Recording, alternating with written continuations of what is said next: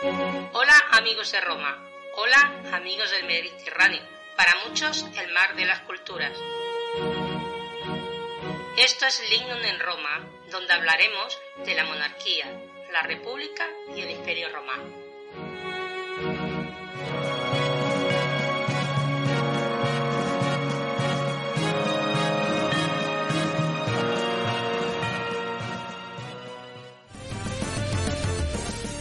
Salvete, amigos de Roma. Soy Ángel Portillo y hoy hablaremos sobre la evolución del ejército romano.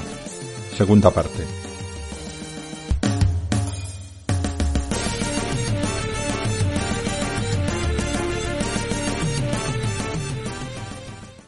Hola, amigos de Roma. En esta ocasión volveré a contar con la colaboración de Sergio Alejo Gómez, escritor, divulgador y recreador y eh, empezaremos la segunda parte, o seguiremos con la segunda parte del programa que, que hicimos hace 15 días, el programa número 16 de Lindom en Roma.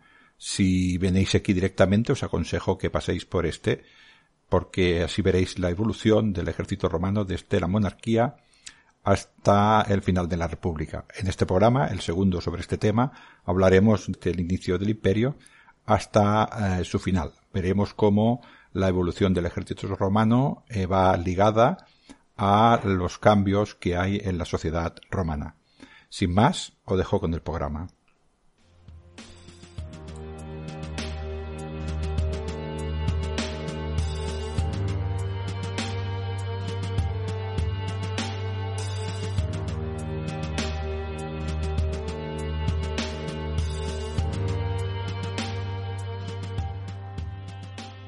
Recordamos que llegamos hasta tiempos de Cayo Mario, Hablamos desde la monarquía hasta tiempos de finales de la República, ese año, ese primer siglo antes de Cristo, que fue un siglo muy convulso, que ya os hablamos de los poderes que tuvieron los generales, los generales como particulares, con ejércitos privados, con lealtades, Eso es importante que lo sepáis. Eh, quisimos eh, eh, parar en aquel punto porque creímos que era el más oportuno pues para tener que vosotros tuvierais referencias a, ese periodo, ese cambio, ¿no? Ese cambio, esa profesionalización del ejército romano, que había sido hasta entonces un ejército de levas, de ciudadanos, de ciudadanos soldados que se costeaban su panoplia.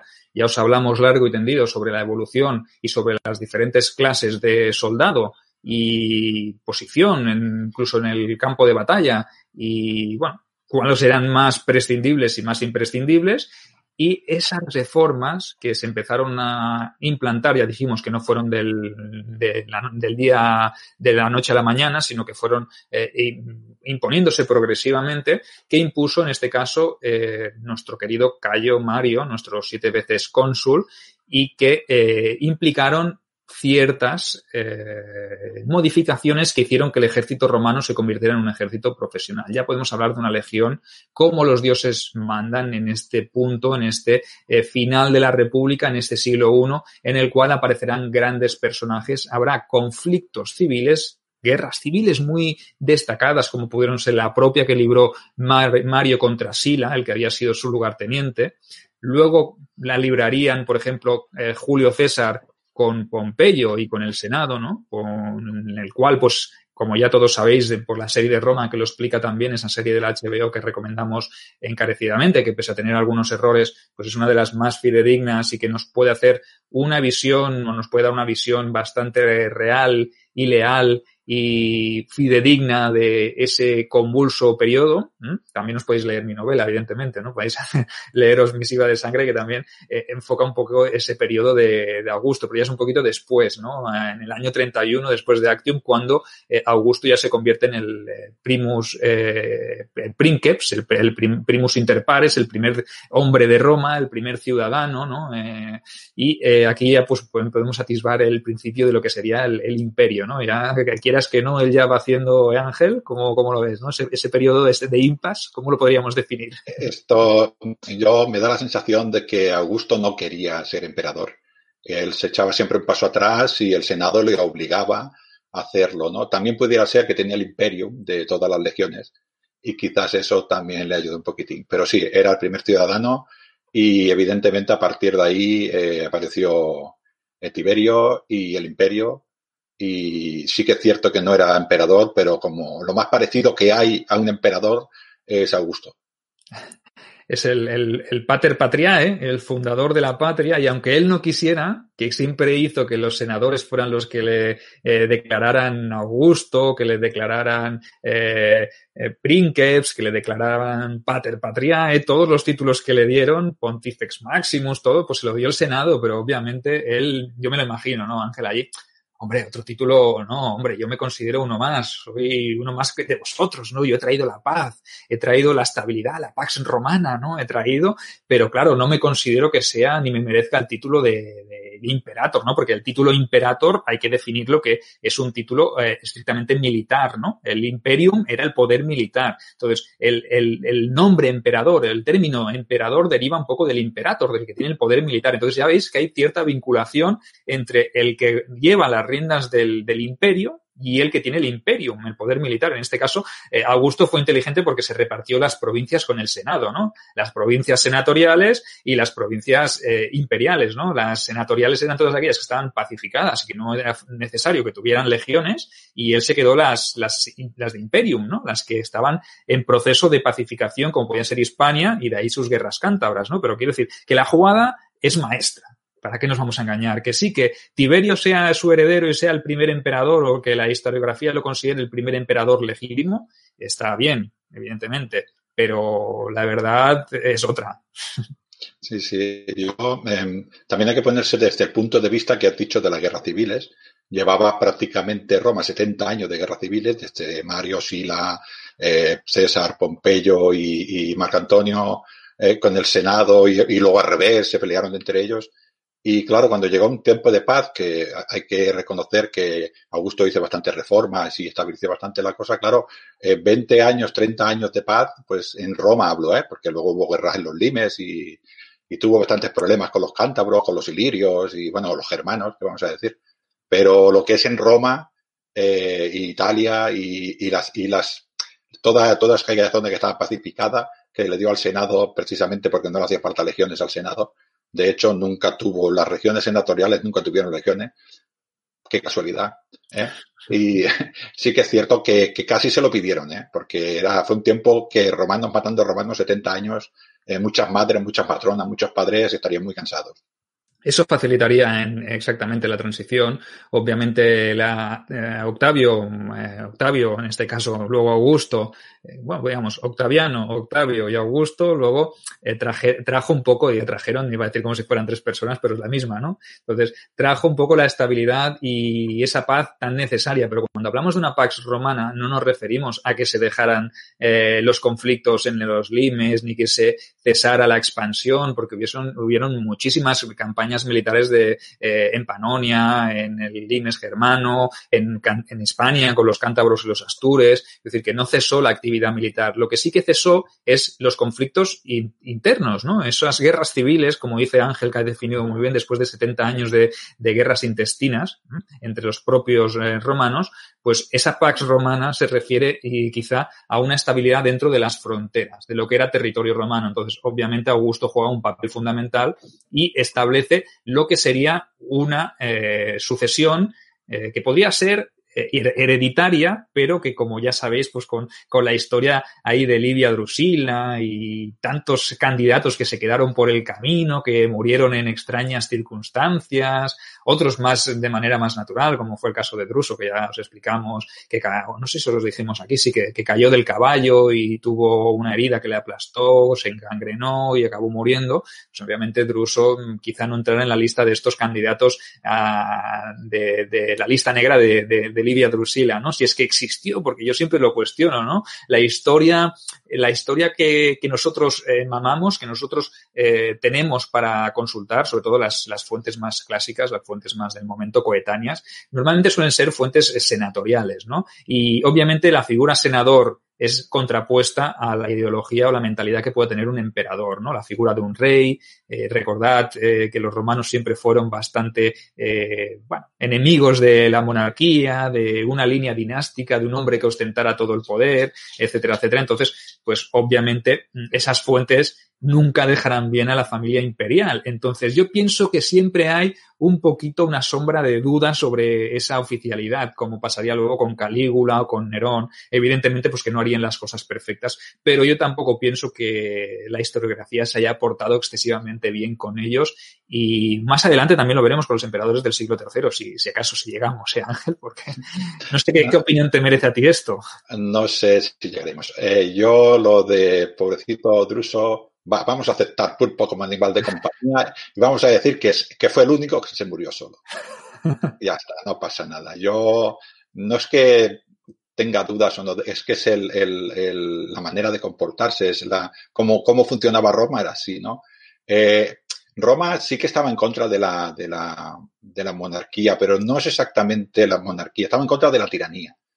Eh, la, la, monarquía justa tampoco la veía más Roma, ¿eh? en el sentido de un, monarca que, que, que, hace las cosas para el pueblo y se deja aconsejar por, por el Senado, por los sabios. De esto tampoco estaba muy en contra. Lo que pasa es que la última experiencia que tuvo ya muchísimos años atrás, teóricamente, fue Tarquinio y este era un tirano. Y ellos sabían que la tiranía, que, la, que la monarquía era bastante previsible que acabaran tiranía. Y esto es lo que realmente le daba miedo a ellos. Los reyes, si es un monarca justo, eh, tampoco le daba tanto miedo. Entonces lo, los, los, emperadores intentaban, por ejemplo, Trajano cuidó muy bien al Senado, ¿no? Y Adriano cuidó muy bien al Senado. Este tipo de emperadores, este tipo de reyes, entre comillas, sí que eran queridos. Cuando esto pasaba a la tiranía, que pasaban por encima del Senado, lo que dices tú, mala prensa, y bueno, hubo muchos conflictos entre las nobilitas, y a mejor la gente poderosa, nobilita no sería ya en esa época porque todo el que tenía dinero eh, podía influir en el poder, ¿no? Pero yo creo que no era tanto la monarquía, sino la tiranía, ¿eh? Y todo, todo aquel emperador que se mostró, entre comillas, con su, un emperador con poder absoluto, ¿no? Pero que le daba cuerda al Senado, este siempre fue querido.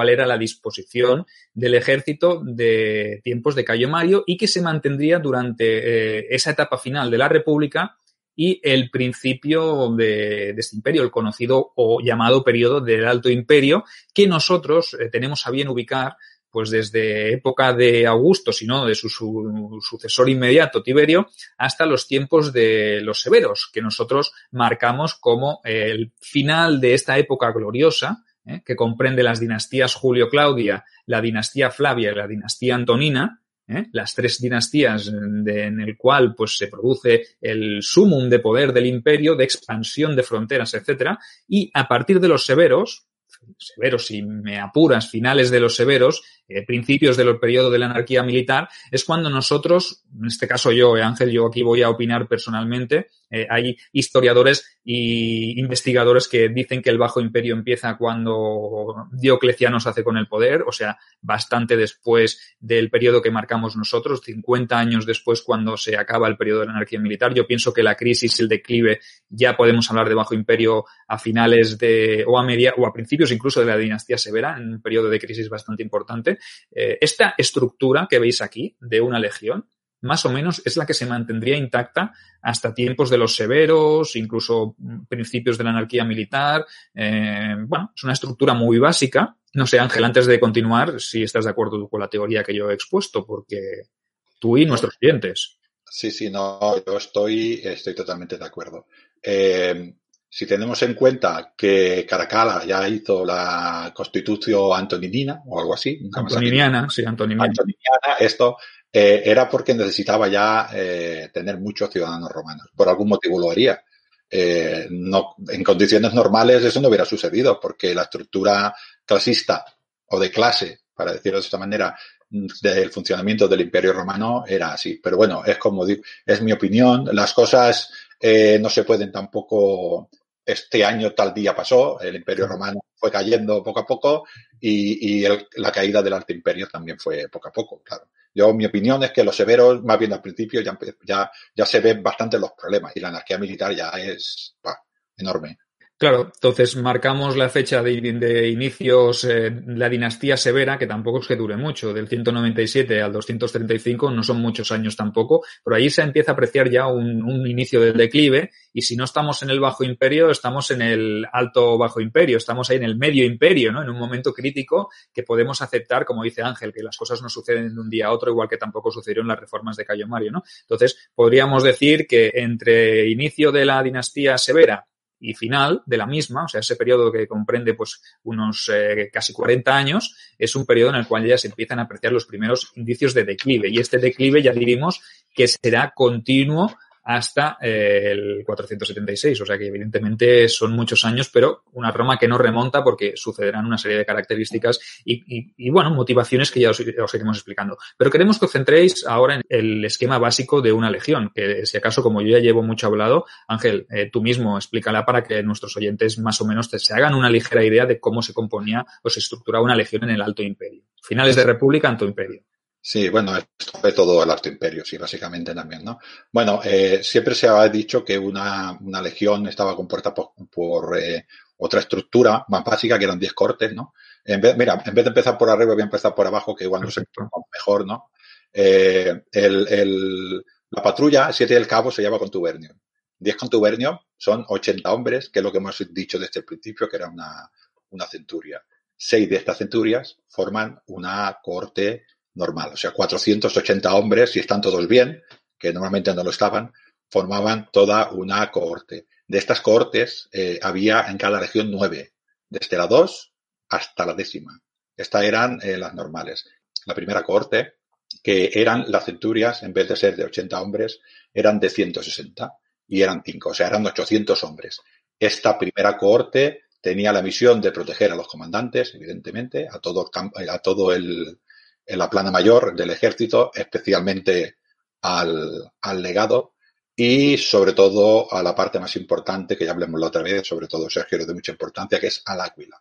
Su misión era salvar al Áquila. Entre, entre el legatus y el Áquila era el Áquila. Entre 3.000 hombres y el Áquila era el Áquila. Era así. Lo más importante era el Áquila. Estas legiones eran más o menos 5.400, eh, bueno, quizás menos, 5.300 hombres.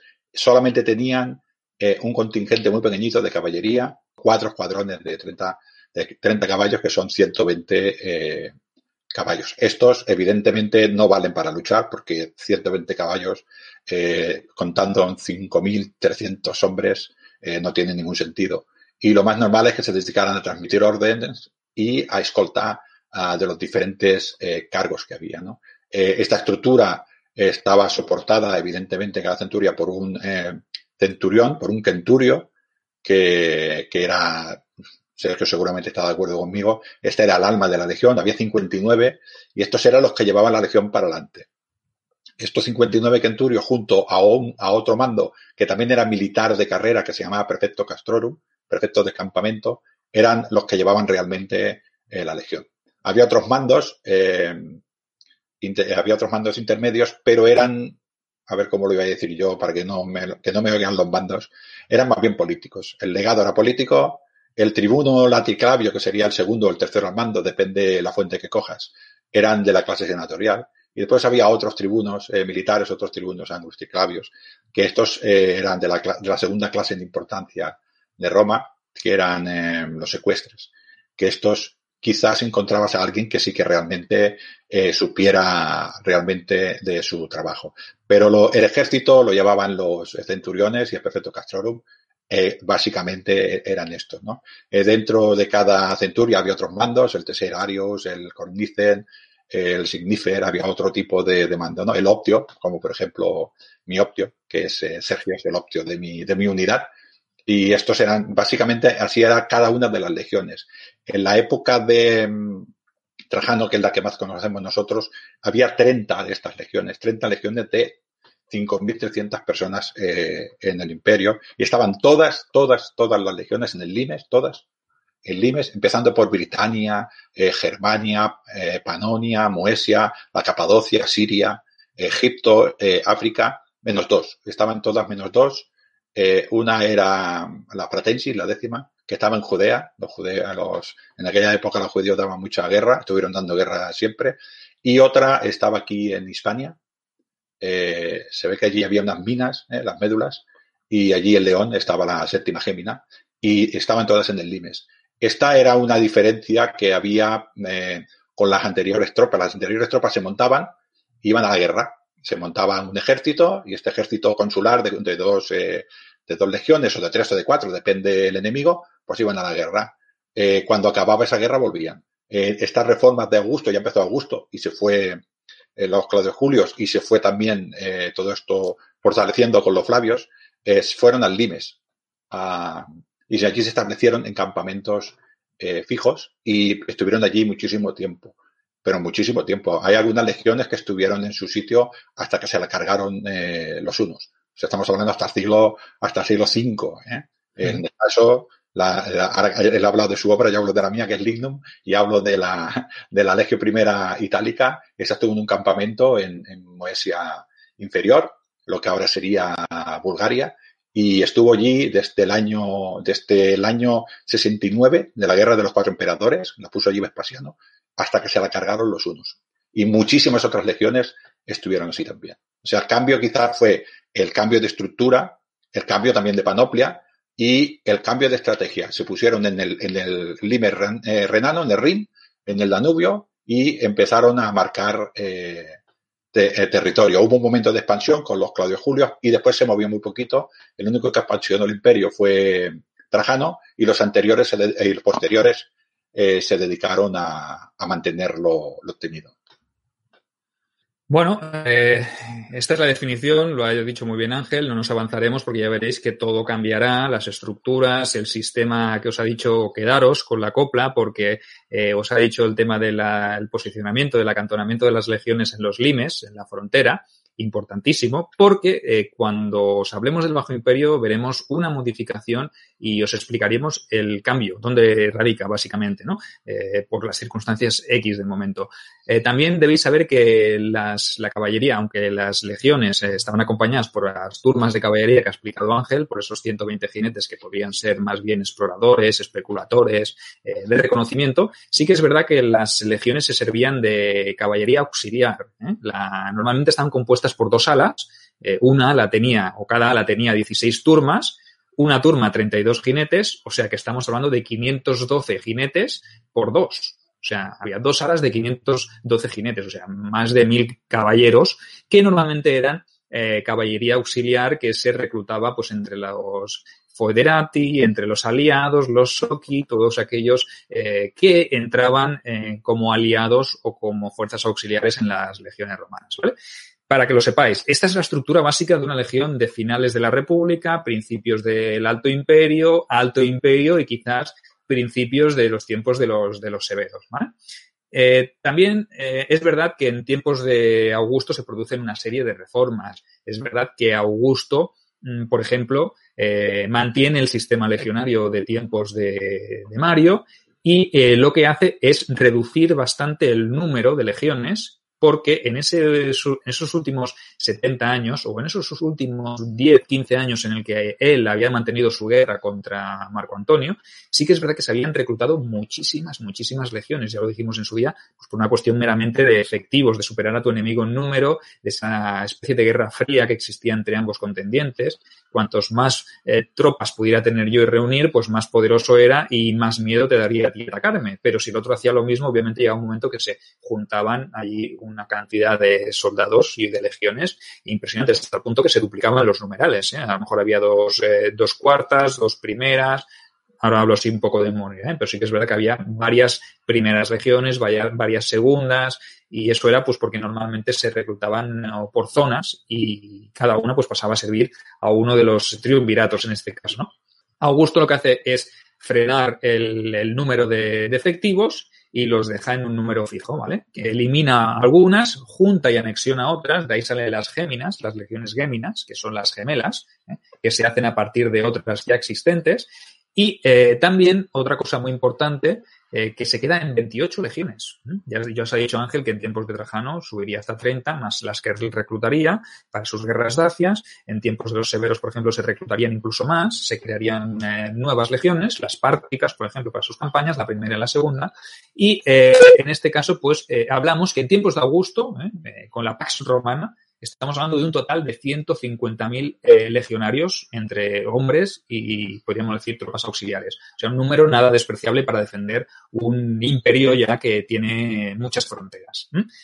También es verdad que incluye otras eh, novedades, como podría ser el refuerzo de la flota, las clasis. ¿eh? Recordad que las flotas, la armada romana se le da el nombre de clasis y eh, se crean los, eh, la unidad de los Classici Milites. Los Classici Milites es esa infantería o esa protoinfantería de marina que se empieza a formar y que combate en las naves, en los triremes, en los quinquirremes, en todo el tipo de los de, de, naves de combate romanas, ¿no? Es una especie de, de infantería que va eh, pertrechada diferente de los legionarios, más ligero por si caen al agua, pues no ahogarse con las lóricas, entonces no solían combatir con armadura y llevaban un tipo de lanza, un bueno, para, para, hacer abordajes, etcétera, etcétera, ¿no? Pero que sepáis que las clases, las clases se refuerzan eh, porque es importante también el control del, del, Mediterráneo y de los mares, pues para llegar y para transportar tanto tropas como eh, escoltar los buques, pese a que Pompeyo había hecho una limpieza bastante letal de los piratas eh,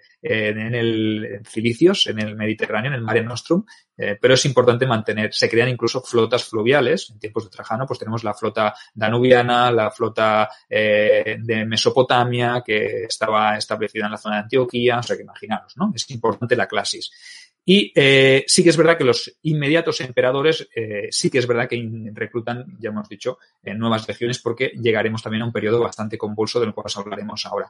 ¿no?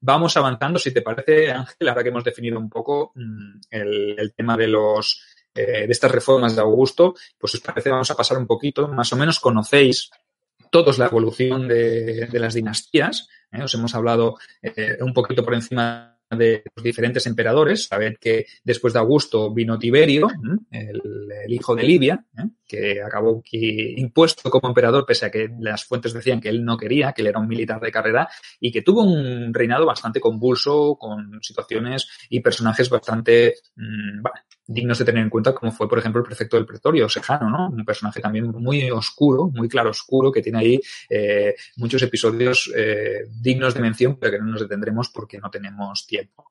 Después de Tiberio, pues le sucedió pues nuestro querido Calígula, un, un, personaje también eh, con muchas sombras y con eh, mucha leyenda negra, también tenemos que decir. ¿eh? Realmente, si seguimos las fuentes, pues obviamente eh, la impresión que nos llevamos de Calígula fue eh, bastante nefasta, ¿no? Con todas esas eh, barbaridades que decían de él, desde nombrar caballo a su senador, eh, perdón, a su senador, a su caballo senador, sí correcto, hasta, bueno, hacer con su hermana, montar fiestas, obligar a los, a los senadores que prostituyeran a sus mujeres, toda esta serie de, de atrocidades, ¿no? Que en el caso de que fueran auténticas, ostras, eh, nos dejan un mal sabor de boca de, esta dinastía Julio Claudia, ¿no? Pues si, si, si, Augusto hubiese sabido todo lo que iba a pasar, ¿eh?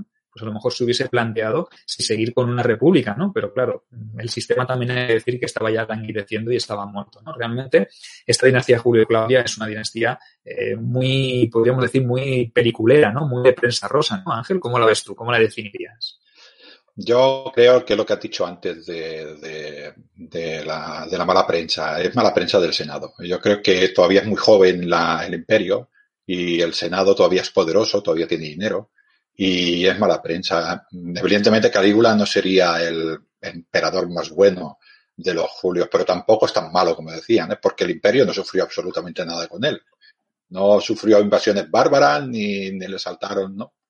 Eh, no tuvo ningún problema ¿no? en este sentido. Yo creo que sencillamente este hombre, eh, con sus, evidentemente, con su poder absoluto, eh, molestó demasiado al Senado y el Senado se encargó en, en, precedente en historiadores posteriores eh, en atacarlo. Yo, yo estoy seguro. Eso no quiere decir que fuera bueno, pero no creo que fuera un despiadado como lo cuentan.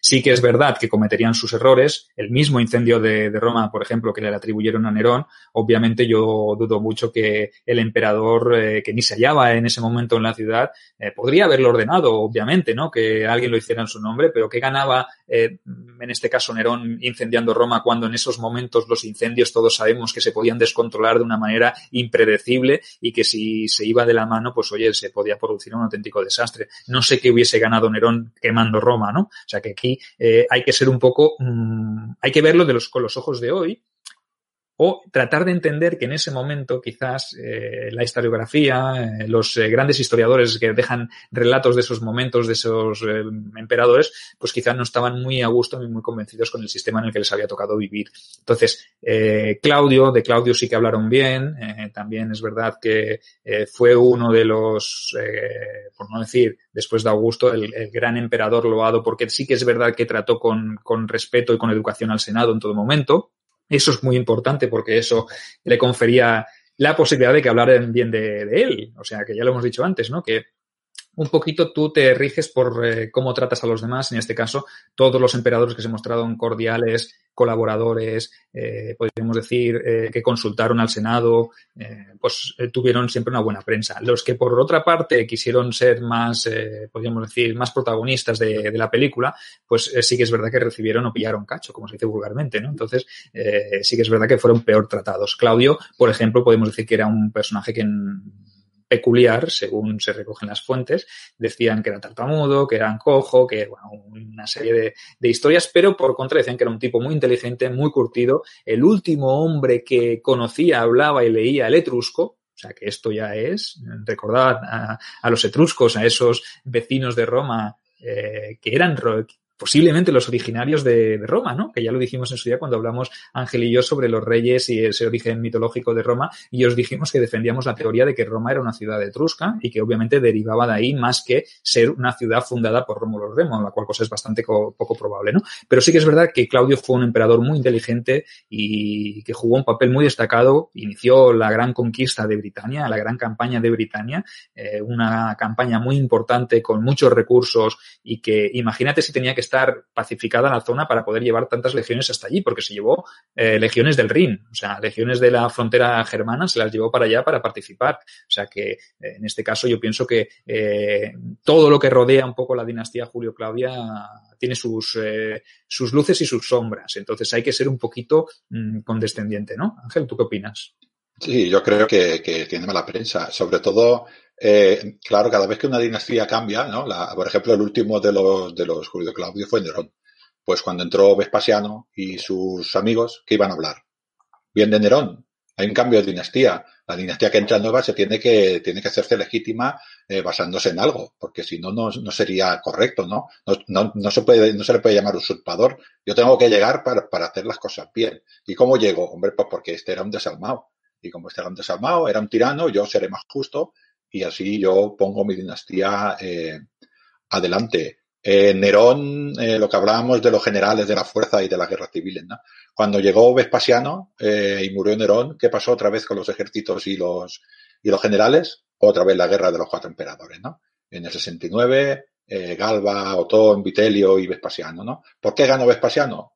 Por, bueno, los de Vitelio son un poco raros, pero bueno, ganó Vespasiano porque tenía más legiones, estaba aliado con la guerra de Judea, de Judea y el hombre vio la oportunidad y dijo, me voy hacia, hacia Roma y conquisto, y conquisto eh, y me hagan emperador, ¿no? Un, un, un dato curioso, Ángel, aquí en, en, el tema de, de, Vespasiano. Me parece curioso porque él era un legado muy importante que había estado en Britania, había participado en la conquista de, de Britania y estaba en Judea. Nerón lo había enviado allí como uno de los eh, personajes de los grandes generales del momento que era capaz de reprimir la gran revuelta judía, esa revuelta que acabó con el asedio de, Jerusalén, la toma y el incendio del templo y el saqueo posterior por parte de su hijo Tito. Eh, pero sí que es verdad que Vespasiano no se planteó inicialmente eh, convertirse en candidato a la púrpura, sino que él apoyaba a, me parece que era Autón. Entonces, fueron sus propios hombres, sus propios legionarios en Oriente, los que le alzaron y él no fue ni a reclamar el trono, sino que envió a sus legados a combatir contra Vitelio. Y luego, cuando le ganaron la guerra, él fue hacia Roma y dejó a Tito en, en Judea acabando esa, esa guerra. Pero para que veáis mm, la complicidad eh, o la complejidad del tema en todo caso, porque eh, parece ser que el que tiene poder y el que tiene legiones y el que tiene el mayor número de respaldo, en este caso del ejército estamos hablando, ¿eh? queremos que seáis conscientes de que todo en, este, en esta época de transición, después de esta muerte de Nerón, todos los que se sublevaron, no se sublevaron, podríamos decir, porque Galba se sublevó contra Nerón antes de que muriera, incluso ya se ve, ya vino desde, desde España con la séptima galviana, la séptima Gémina, ya vino para, para, aquí pues para hacerse con el poder y este sí que intentó hacer un golpe de Estado. ¿eh? Pero que realmente, como veis, son todos eh, militares, generales, con respaldo de tropas. Otra cosa es que luego Otón lo interceptase, luego apareciera Vitelio y se cargase a Otón, y luego viniera Vespasiano o enviase sus legados, eh, porque tenía el poder de todas las legiones que estaban concentradas en Oriente. O sea que queremos que veáis la importancia del ejército como elemento, eh, podríamos decir, de afianzamiento de poder, ¿vale? Es, es el, el, ejército el que, el que nombra a los emperadores. No os perdáis este detalle, es muy importante y quiero que quede clarísimo, que es lo que os estamos intentando transmitir. ¿Por qué ganó Vitelio? ¿Por qué ganó eh, Vespasiano? Pues porque muchas legiones del Limes, también del Limes germano, también se le unieron, ¿vale? Y se unieron a las de Oriente porque no, aceptaban a Vitelio porque había matado a Otón. O sea, como veis, todo está concadenado, ¿no? Y las lealtades de las legiones eh, un día estoy contigo y si no me apetece, luego estoy contra ti. Y las guerras civiles de ese año, del año de los cuatro emperadores, del 68-69, fueron muy, muy duras y eh, imaginaos también cómo estaba la situación en el Limes para poderte permitir una guerra civil de tamaña magnitud. Perdón, Ángel, por la, por la interrupción. No, no, es, lo que, lo que iba a comentar. Eh, justo donde se ha acabado. Eh, si Nerón fue tan mal emperador eh, y yo saco 12 legiones para del, del Limes y me en una guerra civil y el Limes no me invade, es que tan mal emperador no podría ser Nerón, como mínimo en la administración del imperio, ¿no? Esto es, es, una cosa que, bueno, creo que quede claro, ¿no? Nerón un desastre, un desastre, se dedicaba a tocar el arpa y, y le dio por quemar Roma, que no sé qué necesidad tenía, porque tenía los pretorianos y se quería hacerse el palacio más grande, pues hubiera tirado las casas, hubiera hecho el palacio más grande, no le hacía falta quemar nada tampoco, pero bueno, eh, esto me estaba refiriendo, ¿no? Eh, Vespasiano, eh, la dinastía Flavia fue muy potente, hizo muchas reformas. estas reformas que han dicho de las, potenció mucho los limes, la, la, la, la de Ring, de, en la castravetera, bueno, alrededor de la castravetera, y en, y en el dime danubiano hizo dos flotas, la Panonia y la, y la Moésica, y estos fueron los, Flavios. Otra cosa, vuelvo a poner, los Flavios fueron buenos, bueno, Domiciano fue muy malo, fue bastante malo. Ángel, aquí, aquí tenemos que hablar irremediablemente de un, de un, ¿cómo se llama esto? Cuando hablamos sobre una hipótesis, algo que hubiese podido pasar y que no llegó a pasar.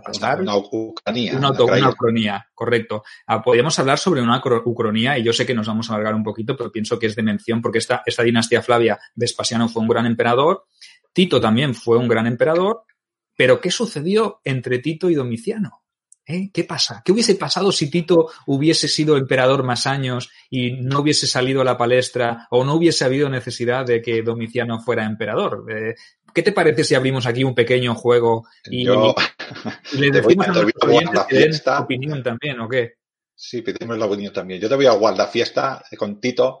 Tito era un buen hombre, eh, conquistó Jerusalén, pero cuando llegó a Roma se encontró un incendio y a poco tiempo se encontró una, peste y a poco tiempo le explotó el Vesubio. Eh, si dura un poco más, igual destruye Roma. ¿eh?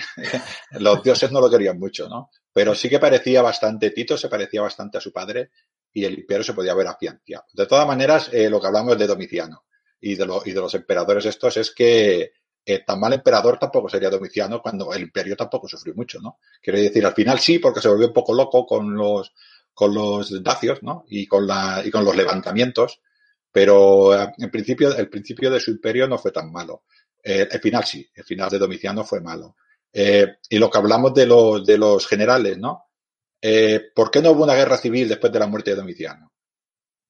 ¿Eh? Esta sí que también es buena. ¿eh? Hombre, hubo, hostia, es que este es un compromiso, ¿eh? no hemos acabado de hablar todavía de la sucesión entre Tito y Domiciano, donde puede haber que, puede haber, la leyenda negra también podría decir y afirmar que también hubo una conspiración, por ejemplo, por parte del propio Domiciano para acabar con Tito, un hombre en su plena juventud que muriera de esa manera tan extraña, eh, en circunstancias un poco así sospechosas, hacen pensar que Domiciano pudo haber tenido o formado parte de, este plan para, para matar o deshacerse de Tito porque siempre había estado a la sombra de su hermano y nunca había sido el preferido de su padre, por ejemplo, ¿no? También es verdad que cuando muere Domiciano, también muere eh, después de seguramente una conjura por parte de miembros del Senado o de generales en las que cuales podría estar implicado incluso nuestro gran amigo Trajano, ¿no? Pero sí que es verdad que eh, ¿qué pasó con la sucesión, no? ¿Qué pasó? Porque ahí me has lanzado un misil tierra-aire pero potentísimo, porque saber que Nerva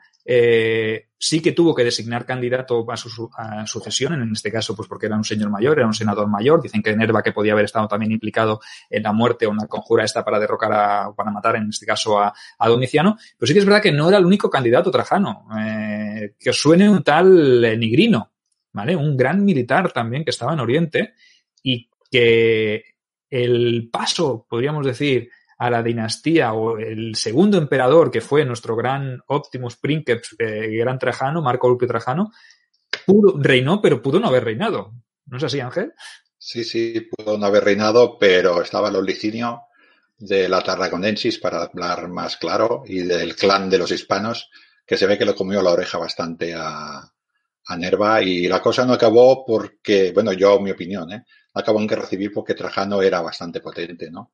Eh, Nerva tuvo un, me quiero recordar que Nerva tuvo un asalto al palacio de los pretorianos, ¿no? Allí en el, en el 98, o no, en el 97, a finales del 97, tuvo una sublevación y el hombre sobrevivió. Y se ve que, yo no voy a hablar mal porque lo que has dicho antes de Domiciano, ¿cómo va a matar Domiciano a Tito? Los hermanos no hacen eso.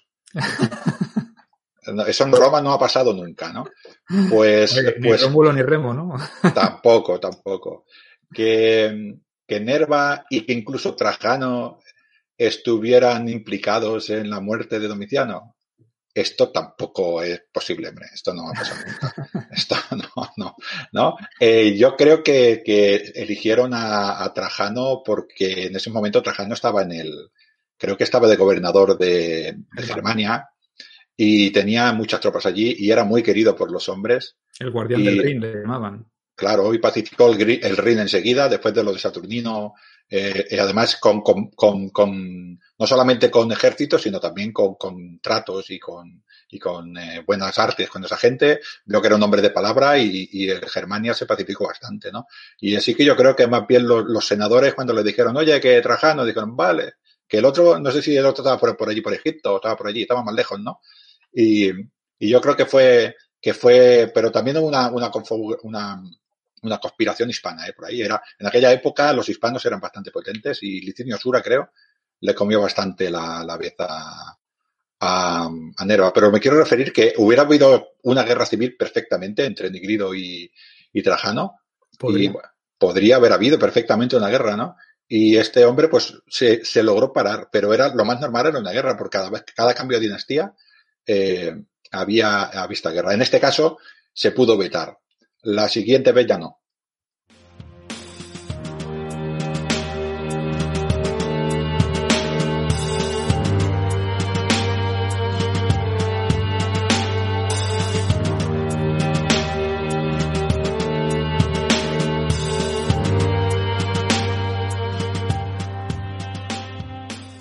explicaremos la diferencia que hay entre, eh, o cómo era la panoplia de un legionario romano durante las guerras dacias, porque nos centramos ahora, si os parece, ya que estamos hablando de Trajano, en este periodo de guerras dacias, recordad lo que es la actual Rumanía, la provincia que anexionó eh, nuestro amado eh, Optimus Princeps eh, Marco Ulpio Trajano, y el legionario de este momento, mm, del, de este siglo segundo, principios del siglo segundo antes de Cristo, pues es una evolución desde el 27 antes de Cristo hasta el siglo segundo. Es decir, no es una cosa que en tiempos de Trajano, pam, iban así, ¿no? Sino que desde tiempos de Augusto, finales de la República, principios del Imperio, hasta este siglo II, pues la, la panoplia fue evolucionando y eh, fueron apareciendo nuevos elementos del legionario de tiempos de Cayo Mario y finales de la República que combatía o iba eh, pertrechado con un equipamiento bastante, bastante diferente, ¿vale?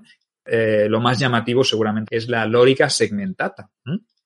Esa armadura de placas, segmentata se le llama así porque tiene segmentos. No sabemos con qué nombre le llamaban los romanos, obviamente. Simplemente sabemos que le hemos puesto el de segmentata, pues porque son segmentos de acero que sirven para cubrir mejor al, legionario, pese a que eh, transpira, eh, perdón, transpira, pese más, cargue muchísimo más los hombros. Entonces, de ahí a que llevaran un subarmalis, sea, pieza de cuero que se solía poner debajo de la armadura para evitar roces, o el focale, focale que servía para proteger el cuello de las rozaduras. El galea, el yelmo, ha evolucionado respecto a ese montefortino que vimos en su día, que evolucionó intermedio con un colus. El colus era otro tipo de casco, de yelmo, entonces, carrilleras más importantes, un cubrenucas muy importante, muy grande, muy pronunciado para cubrir bien la nuca de las estocadas que vinieran por arriba. El escudo, el scutum, importante también, evoluciona de ese escudo ovalado que ya se está haciendo eh, un poco en forma de teja, pues ya tenemos el escudo que todos eh, conocéis eh, por antonomasia de época alto imperial, que es el escudo rectangular en forma de teja.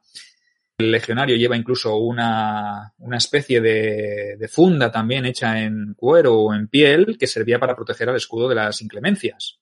Para que no se oxidara, ya os dijimos que se ponían también los filos que se podían poner con bronce, etcétera, etcétera. El lumbo también era de bronce, el lumbo la parte central. Y de ahí, pues, eh, que se protegiera pues con esta pieza o esta especie de, de podríamos decir, de funda, ¿eh? Que servía pues para eso, para que no se hiciera, no se malmetiera todo este tipo de, eh, de equipamiento, ¿vale? Otros elementos, pues como puede ser, por ejemplo, el Gladius, en este caso en tiempos de, Trajano, el que más estilaba era el, el Gladius Pompei, ¿eh? luego os hablaremos un poquito sobre el, el, este, este, este arma corta, ¿no? El Gladius hay varios tipos, eh, el nombre de Pompei se le pone porque es el lugar donde se encontró, el yacimiento donde se encontró, existe el Fulham, existe, eh, ¿qué va? A ver, Pompey, el Gladius hispaniensis, que es el primero en la evolución, eh, el primero que se eh, utilizaba en época tardo-republicana. Eh, luego aparecen pues, otros elementos, otros tipos de, de, de gladius. También tenemos el, Kingulum o Valteus, que son el cinturón desde el cual colgaba el pugio, que era el, puñal. Vemos que tenemos el Pilum, que tenemos la furca. La furca es ese palo de madera que se llevaba aquí sobre el hombro para colgar todos los enseres desde la péntola, que era una especie de cazuela, eh, el, el, adolabra, el propio pilum. La adolabra era un instrumento de cavar y, zanjas y de sacar como una especie de pico, todo el resto de, de elementos que, que, podéis observar que podía llevar un legionario encima, ¿no? O sea, imaginaros la, la cantidad de material que llevaba un, un, soldado. No sé si me dejo algo quieres añadir algo, Ángel, tú a, este, a esta panoplia del siglo II, que es la que recreamos nosotros en Barquinoriens. Sí, yo la he disfrutado, sufrido parecido, eh, acalorado. Eh, no, es, es la, la, típica, la típica panoplia eh, alto imperial. decir que fue evolucionando durante el tiempo, ¿no? Se va viendo desde la República, desde mitad de la República, que sería el Monteportino, el, el, la lórica mata y el escudo plano este, el Tetratus creo que se llamaba, eh, luego tenemos el Colus, tenemos eh, ya las primeras lóricas inventatas, eh, son de los Claudio Julios, bastante tempranas además, y ya con Claudio se hacen bastante universales, y ya con Vespasiano y los Flavios ya las tienen, y con, y con Trajano era, era la estándar, ¿no? Lo que sí era bastante común era el casco, el último casco, que es el, la Galia, ¿no? Tiene las carrilleras enormes, tiene el cubre, ¿no? Que es enorme, tiene un, un, una protección en la, en la frente para, para, proteger precisamente de los cortes de arriba abajo. ¿no? Y un poquitín eh, lo que ha dicho él de los gladios, eh, tenemos eh, los, los cuatro tipos principales. ¿no? El, que, el que se usó primero fue el, el hispaniensis, que es relativamente grande, es una espada. Si fuéramos de la época medieval no sería una espada, sería una espadita, pero para esa época era, era una espada. Eh, luego tenemos el Mainz, que es como la hispaniense pero más chiquitita, Luego el, el Fulham o el Fulham, cada persona lo pronuncia como quieren, que es, es, donde se encontró, que es muy parecido al Pompey, pero tiene muchísima más punta, ¿no? eh, estas armas están pensadas para enfrentarse básicamente a la cota de malla, a la orica mata, porque las abren. ¿eh? Y como los germanos, los britanos, eh, los galos utilizaban este tipo de, de cota, de este tipo de coraza, pues a por ellos que vamos, ¿no? Eh, con otro tipo de enemigo, como por ejemplo ha dicho Trajano con los dacios, los dacios tenían ya un tipo de coraza, no sabemos muy bien cuál era, pero parece ser que era bastante efectiva, y además tenían la Falx, que era más efectiva todavía que la coraza, y Sergio, lo pasamos muy mal con, con Decébalo, ¿eh? Mucho, Decébalo un enemigo muy temible y los dacios también muy difíciles de someter y bueno, sí que es verdad que se introducen elementos pues como la mánica, ¿no? La mánica era esa especie de coraza que se ponía lateralmente en el brazo que lleva, que blandía el arma, el que salía del escudo para golpear y que normalmente los dacios pues aprovechaban ese momento para con la Zalx, ese, ese arma a dos manos, un espadón muy grande en forma eh, así pues como una guadaña, pero más grande, ¿eh? lo que hacían era que en el momento que salía ese brazo pues aprovechaban para amputar, para romper, etcétera, etcétera. Entonces ni siquiera se molestaban en matar al legionario, sino que lo dejaban allí para que los que vinieran detrás los, los remataran. Entonces los romanos evolucionaron eh, su equipamiento también, sus panoplias, tanto el casco con el cubrenucas para evitar esas estocadas, como la propia mánica, que lo que otorgaba era una protección para que el legionario cuando saliera a dar su estocada, si recibía un golpe, pues por lo menos que no le sesgara el brazo, que si se lo partía o le hacía una lesión o un golpe, pues por lo menos que sirviera para proteger. Era una especie de segmentata pues para el brazo y se colocaba pues en el brazo que salía. Entonces, como veis, el ejército romano también se fue adaptando al tipo de enemigo con el que combatía. Eso siempre lo hemos dicho, ¿no? El ejército romano se caracterizó pues por siempre eh, imitar, coger lo mejor de sus enemigos, adaptarlo y perfeccionarlo. No solo el ejército, sino también en general la cultura, la cultura romana, ¿no? En cualquier caso, mmm, el periodo trajaneo, la dinastía, podemos decir sí, el periodo trajaneo es el periodo de máximo esplendor, el periodo de máxima eh, expansión. ¿eh? Recordad que Trajano también inicia sus guerras, su conquista de la Partia, llega hasta nunca me sale esta palabra, Ctesifonte, ¿eh? que es la capital de los, de los partos, eh, conquista la ciudad, eh, bueno, expande mmm, los dominios, los territorios imperiales hasta su máximo exponente, y eh, luego pues aparece eh, Adriano que las fuentes siempre atribuyen como un poco eh, que se refrenó y se dedicó más a consolidar lo ya conquistado y a, pues podemos decir, mmm, no fue tan aventurero como, o tan homo militares como había sido eh, nuestro querido Trajano, sino que se dedicó pues a construir desde el muro de Adriano en Britania, reforzar todo el limes, incluso retrocedió en las zonas que se habían conquistado en esa campaña parta.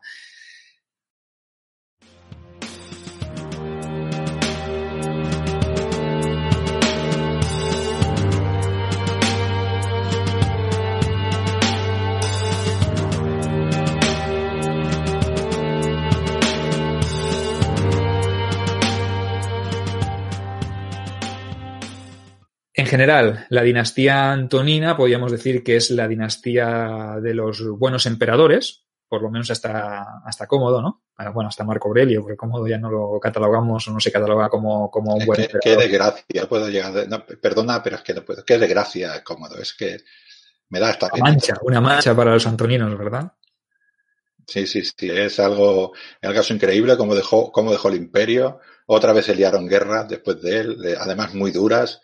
Eh, por eso, lo que, lo que hablamos siempre, emperador bueno, emperador que trata bien a las élites de Roma, emperador que engrandece eh, el, imperio. Es verdad que Trajano lo engrandeció a nivel de tierra, pero Adriano, Antonio Pío y Marco Aurelio hicieron un imperio, eh, iba a decir justo, mirando con los ojos de aquella época, sí, ¿eh? era más justo. Mirando dónde están nuestros ojos, desde luego no, ¿no?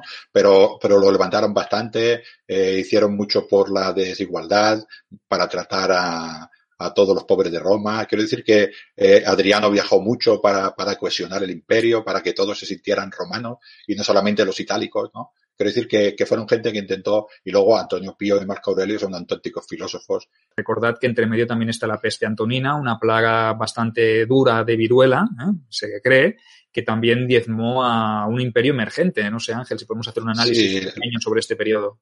La verdad es que las guerras marcomanas que en el Danubio fueron muy duras, eh, costó muchos hombres, tardaron muchos años, eh, fueron creo que, que, se dividieron en tres, eh, firmaban la paz, atacaban, luego vino, bueno, por la expansión de, de, de Lucio Vero por, por, la Partia, se ve que a través de allí vino la peste antonina o la enfermedad de Galeno, me gusta decir la, enfermedad de Galeno, pero bueno, eso, Dios mío, Roma, y hay que ver a Marco, a, Marco Aurelio, que parece ser un hombre de paz, entre comillas, todo lo paz que puede ser un emperador romano, yendo hacia Panonia, luchando contra, contra los cuadros, contra los sármatas, ¿no? contra toda esta gente, contra los marcomanos, evidentemente. Eh, no tenía hombres, eh, se tuvo que llevar a los vigiles de Roma, se tuvo que llevar a la guardia pretoriana, a las cortes urbanas, eh, apuntar libertos, apunt eh, Roma estaba eh, fue una de las primeras pestes que quizá a partir de aquí eh, Sergio ya tiraremos más adelante, ¿no? Pero, pero fue muy para Roma y ahí gastó muchísimos recursos. Eh, y luego además tuvo la desgracia de Cómodo, pues alucina, ¿no? Creo que lo que se lo llevó a Marco Aurelio también la peste, ¿no?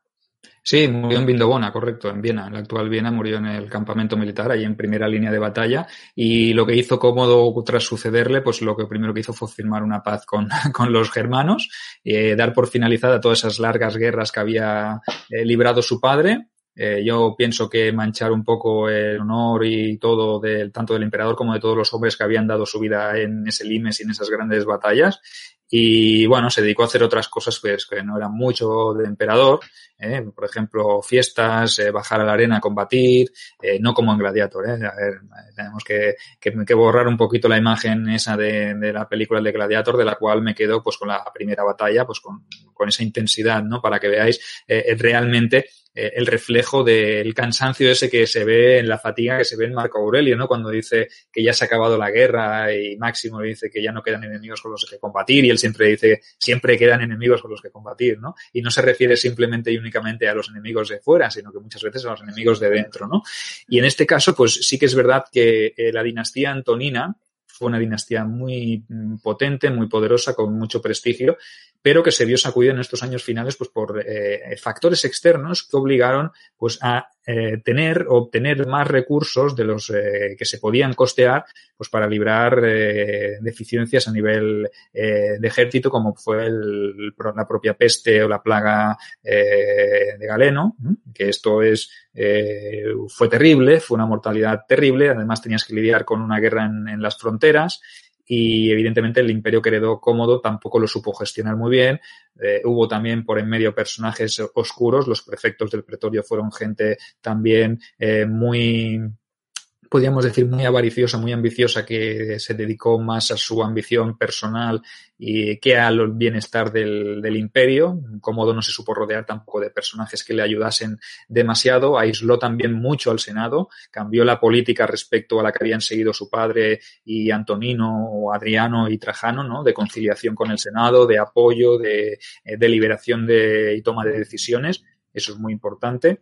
Y eh, evidentemente, pues Cómodo no supo ver las cosas ni supo enfocar todo muy bien y así le fueron también las cosas en, al fin, ¿no? Porque realmente con esto, si tampoco nos vamos a entretener en este personaje del cual pues realmente ya está todo dicho, eh, pienso que, podemos avanzar un poquito y entramos en el periodo eh, que nosotros, en este caso yo ya veo como el inicio del final. O sea, imaginaros, ¿eh? El inicio del final que estamos eh, a finales del siglo II, pero será ya una constante.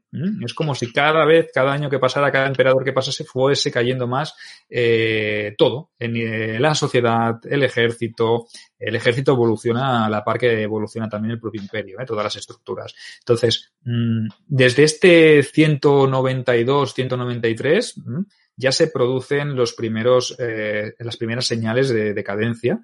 Y es que ya eh, Cómodo lo sufrió y el final del reinado de Marco Aurelio ya hemos dicho que fue un poco eh, complicado a nivel de, recursos pues por todos estos factores externos. Entonces asistimos a un periodo un poco de crisis, pese a que de cara a la galería, de cara al exterior, pues el Imperio Romano sigue siendo una fuerza muy potente, con unas fronteras más que eh, sólidas y más que bien defendidas, Pero esos cinco años que vienen después de la sucesión de Cómodo son años convulsos. Y si el año de los cuatro emperadores fue un año jodido para Roma, la sucesión, el cambio de dinastía de los antoninos a los severos, no es que fuera jodido, es que fuera, fue jodidísimo. Son cinco años de guerras en los cuales pues tienes los propios pretorianos que lo que hacen es vender el trono, el trono imperial al, al mejor postor, ¿no? Aparece Pertinax como candidato, lo matan y ahí aparece Didio Julio, también muere, y luego nos quedan tres candidatos, nos queda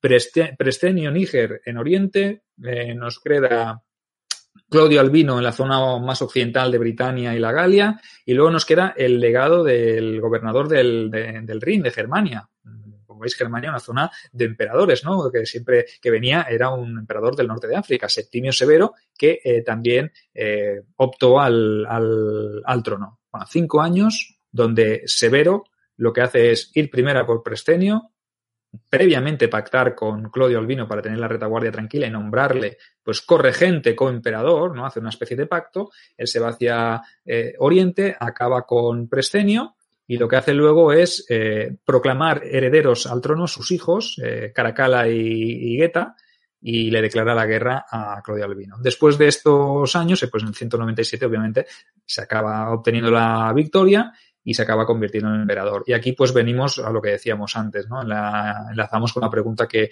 que nos hacía eh, Jordi Vilalta sobre el tema de, de, los pretorianos y de la creación de esas nuevas legiones pues para su campaña pártica, pero que realmente él deja establecida en, en, Alba, ¿no? Que es la ciudad muy, muy cercana, a escasos kilómetros de Roma, pues por eso, porque realmente eh, no era el candidato de, del Senado, Septimio Severo, y nunca se llevó bien con el Senado y sí que eh, se afianzó o depositó todo el poder de su gobierno en las legiones. Otra vez, las legiones, si os fijáis, fueron ellas las que apoyaron a Septimio, fueron ellas las que le elevaron y fueron ellas las que le mantuvieron el poder. Y él que les dio cambio, eh, monedas, monedas. ¿Y eso que provocó Ángel? Claro, eh, les dio monedas y les dio muchas monedas. Y eso lo, lo, de siempre. Si yo necesito muchas monedas para el ejército, pues tengo menos monedas para otra cosa y además tengo que apretar a la gente eh, a conseguir, a de impuestos, ¿no? Eh, el Senado en contra, las élites en contra, eh, todo a base de fuerza. Eh, bueno, como siempre, ya sabemos que además yo creo que ya Roma iba bastante, ya no iba tan bien. Estas pestes eh, nosotros no somos capaces de entender, eh, vuelvo un pelín atrás solamente para, para ponernos en esta situación, ¿no? Estas pestes creo que dicen que se cargaron el 30% de la población. Eh, esto estamos hablando un poquitín antes de, de Severo, ¿no? Habría zonas y zonas y zonas y zonas de Roma, del Imperio Romano, que estarían deshabitadas porque nadie se haría cargo de las tierras, ¿no? Ahí llega un hombre que, que como Septimio Severo, bueno, prácticamente todos los severos, ¿no? Que vaya, basan todo su poder en el ejército, amplían el ejército y les pagan más estos recursos, ¿dónde los sacamos? ¿no? Eh, ¿Qué hacemos? ¿Apretamos a la gente? ¿no? Pues sí, evidentemente, apretamos impuestos. Y la gente que va a estar más contenta, más descontenta. ¿no? Con lo cual, eh, es un poco complicado. ¿no? También se junta un poquitín eh, con que lo que hemos dicho de los pueblos del norte, ¿no? También apretaban, ¿eh? No, no vayamos a, no vayamos a pensar que no, que no apretaban, ¿eh? eh los hombres de Roma eh, ya no querían, los italianos ya no querían tanto ir al ejército. Estamos viendo ahí toda una, toda una, un problema eh, que estos no lo supieron ver, ¿no? Eh, esto hizo que, que Caracalla, por ejemplo, al ver que no tenía, fíjate que estaba dando más dinero y tenía problemas para tener gente en el ejército, hizo, pues esto, todo aquel que vivía dentro del Imperio Romano, todo aquel peregrino y todo aquel hombre libre que vivía en el Imperio Romano, se hacía ciudadano romano. ¿Para qué era? Para dos cosas. Una para tener más ejército y la otra porque los ciudadanos romanos pagaban impuestos. Esto eh, les duró poco porque, claro, eh, los problemas siguen. Correcto, correcto. Y es verdad que, que, lo has dicho muy bien, aunque no hubiera presión externa muy potente, sí que es verdad que los bárbaros pues seguían en el, en el limes, ¿no? Y evidentemente, si tú tienes que destinar muchas legiones a afianzar tu trono y a, a, cometer una guerra civil, obviamente tienes que sacar esas tropas de algún sitio, ¿no? A la vez que las sacas, pues tú estás dejando más débiles esas fronteras. Y los que están al otro lado, pues se percatan y quizás se dan cuenta, van tanteando y van probando. De momento puedes contener con las tropas de, de limes que tienes, pero con el tiempo te, pues todo tiene su, su qué, ¿no? Todo tiene su secreto y en este caso no ellos, los severos, pero sí sus sucesores, eh, sus inmediatos sucesores, pues tendrían que lidiar pues contra todas esas tribus que se habían establecido un poco en el, en el Limes. No vamos a detenernos demasiado tampoco en, en la dinastía severa, que ya os hemos dicho antes que son 40 años y que nosotros marcamos un poquito como el principio de la, el principio del final, ¿no? En ese eh, principio de esa decadencia del Imperio Romano de, de, Occidente. Sí que es verdad que Septimio instauró un estipendium más elevado, eh, introdujo la nona militaris como parte de la paga para los soldados, eh, fundó los colegios militares, eh, eh, les otorgó a los legionarios la posibilidad de contraer matrimonio de manera oficial, creó tres nuevas legiones, las tres párticas para llevarse a Partia, bueno, etcétera, etcétera. Una serie de reformas que obviamente estaban destinadas a, a, potenciar el ejército. Y claro, y cuando tú potencias el ejército lo haces en detrimento de otras cosas, ¿no? Y se, su, supongo que es en el, en el, detrimento del Senado, que fue el que tenía que pagar. Los hombres más ricos, los, no, los nobles, los aristócratas, pues eran los que tenían que sufragar todas esas reformas. Evidentemente, eh, luego está el tema de la constitución antoniniana, ¿no? De, de Caracalla, también para sufragar todos estos gastos, y eso lo que hizo fue acrecentar todavía más la crisis. También es verdad, y Ángel ha hecho un detalle muy importante relacionado con el ejército, y es, eh, ya hacía tiempo que, o poco tiempo relativamente, que los los eh, senadores, en su cursus honorum, en su carrera de magistratura para llegar a ocupar un cargo en el Senado, los hijos de los senadores, eh, que veían como cada vez menos atractivo el ejército. ¿Por qué? Porque era un momento convulso, ¿no? Donde tenías más posibilidades de morir que otra cosa si no sabías elegir bien.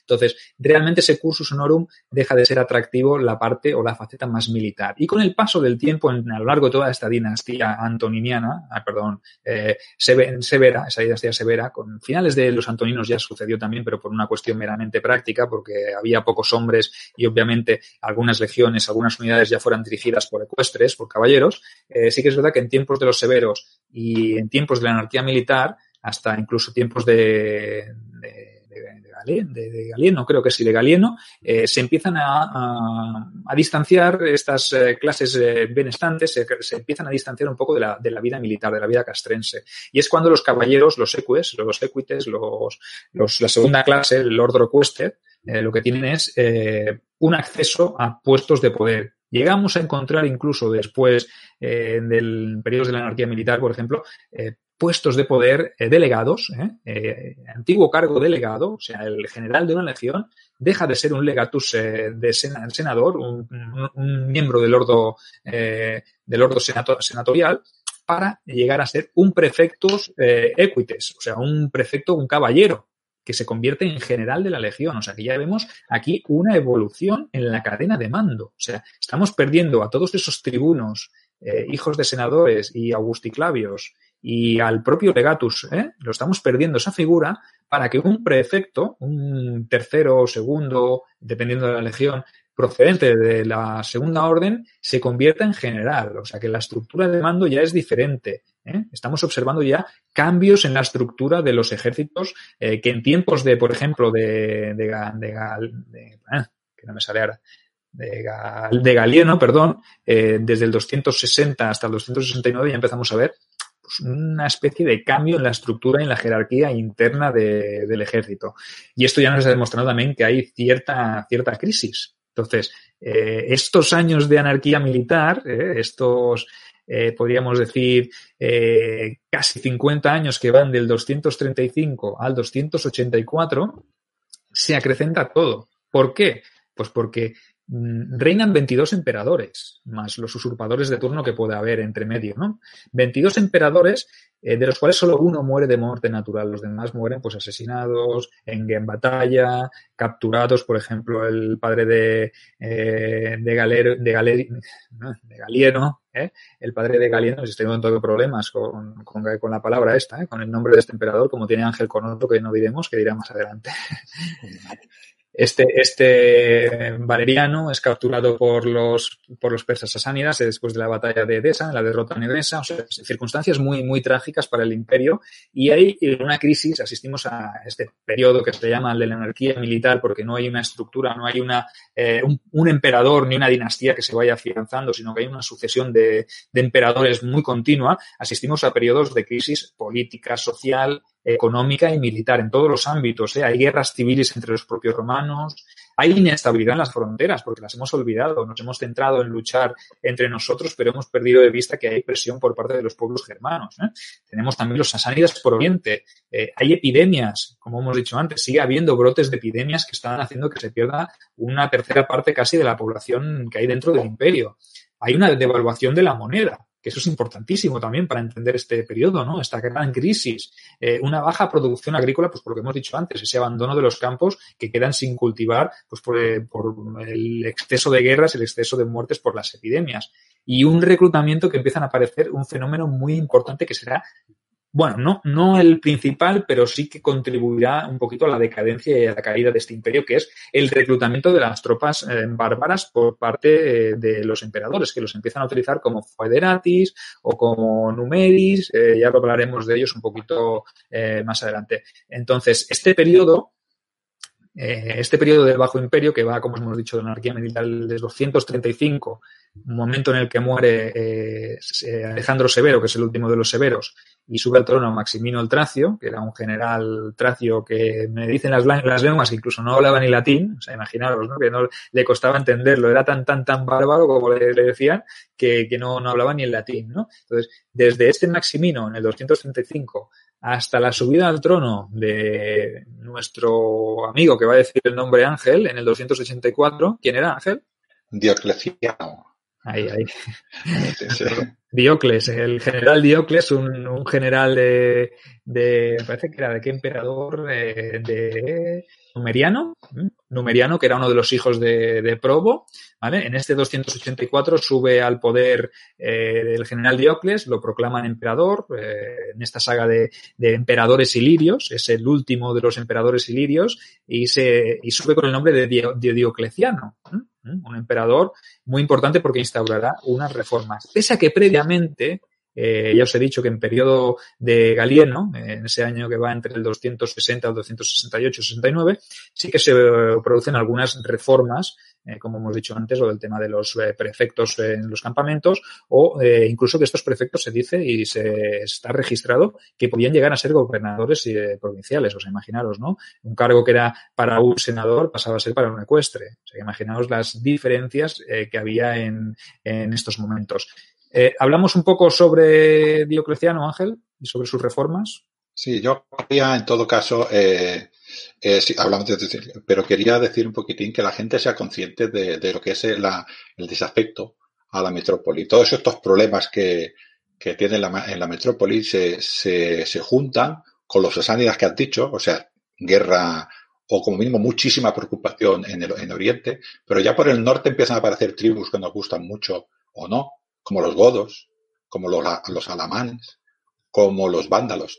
Y luego ya no sonará de poco más adelante, ¿no? Y mientras se está pasando todo esto a la gente de, del Limes, eh, los, los emperadores de la anarquía militar se están, emperadores generales, llámalos como quiera, se están matando entre ellos, ¿no? Y como tienen, necesitan un ingente número de tropas, pues están recaudando impuestos, ¿no?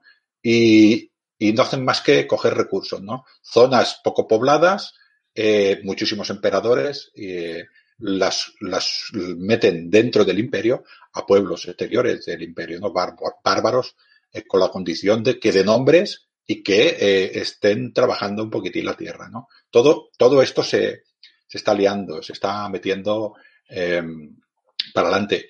Esto hace un desapego a la metrópoli porque es lo, es lo que decimos. Yo tengo aquí problemas y quién me lo soluciona, ¿no? Eh, creo por esta época, no lo has comentado, pero creo que por esta época, un poquitín eh, antes de Diocleciano, eh, se deshace eh, el imperio en tres, en tres. Correcto. El gálico y el de Palmira. Y estos no eran, no eran usurpadores, estos sencillamente eran que los gobernadores de aquella época decían, oye, que nosotros tenemos problemas y vosotros estáis mirando el ombligo, ¿qué pasa?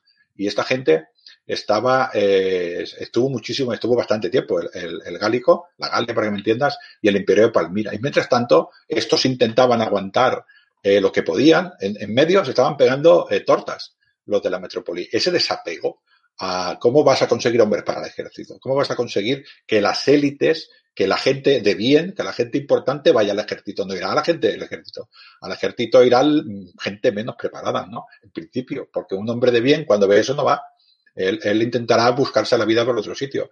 Eh, para, para apuntarme al ejército que va a hacer rapiña a un ciudadano para conseguir alimentos para luchar contra otro romano, eh, no iré.